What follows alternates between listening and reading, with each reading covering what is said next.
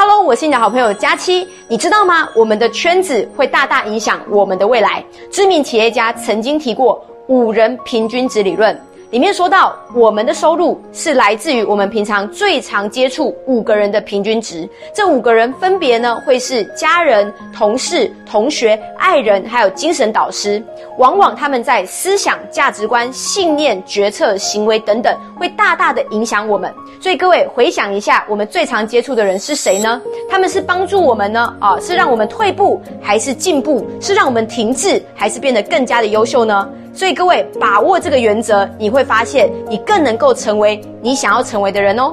关注佳琪，每天一分钟，让你世界大不同。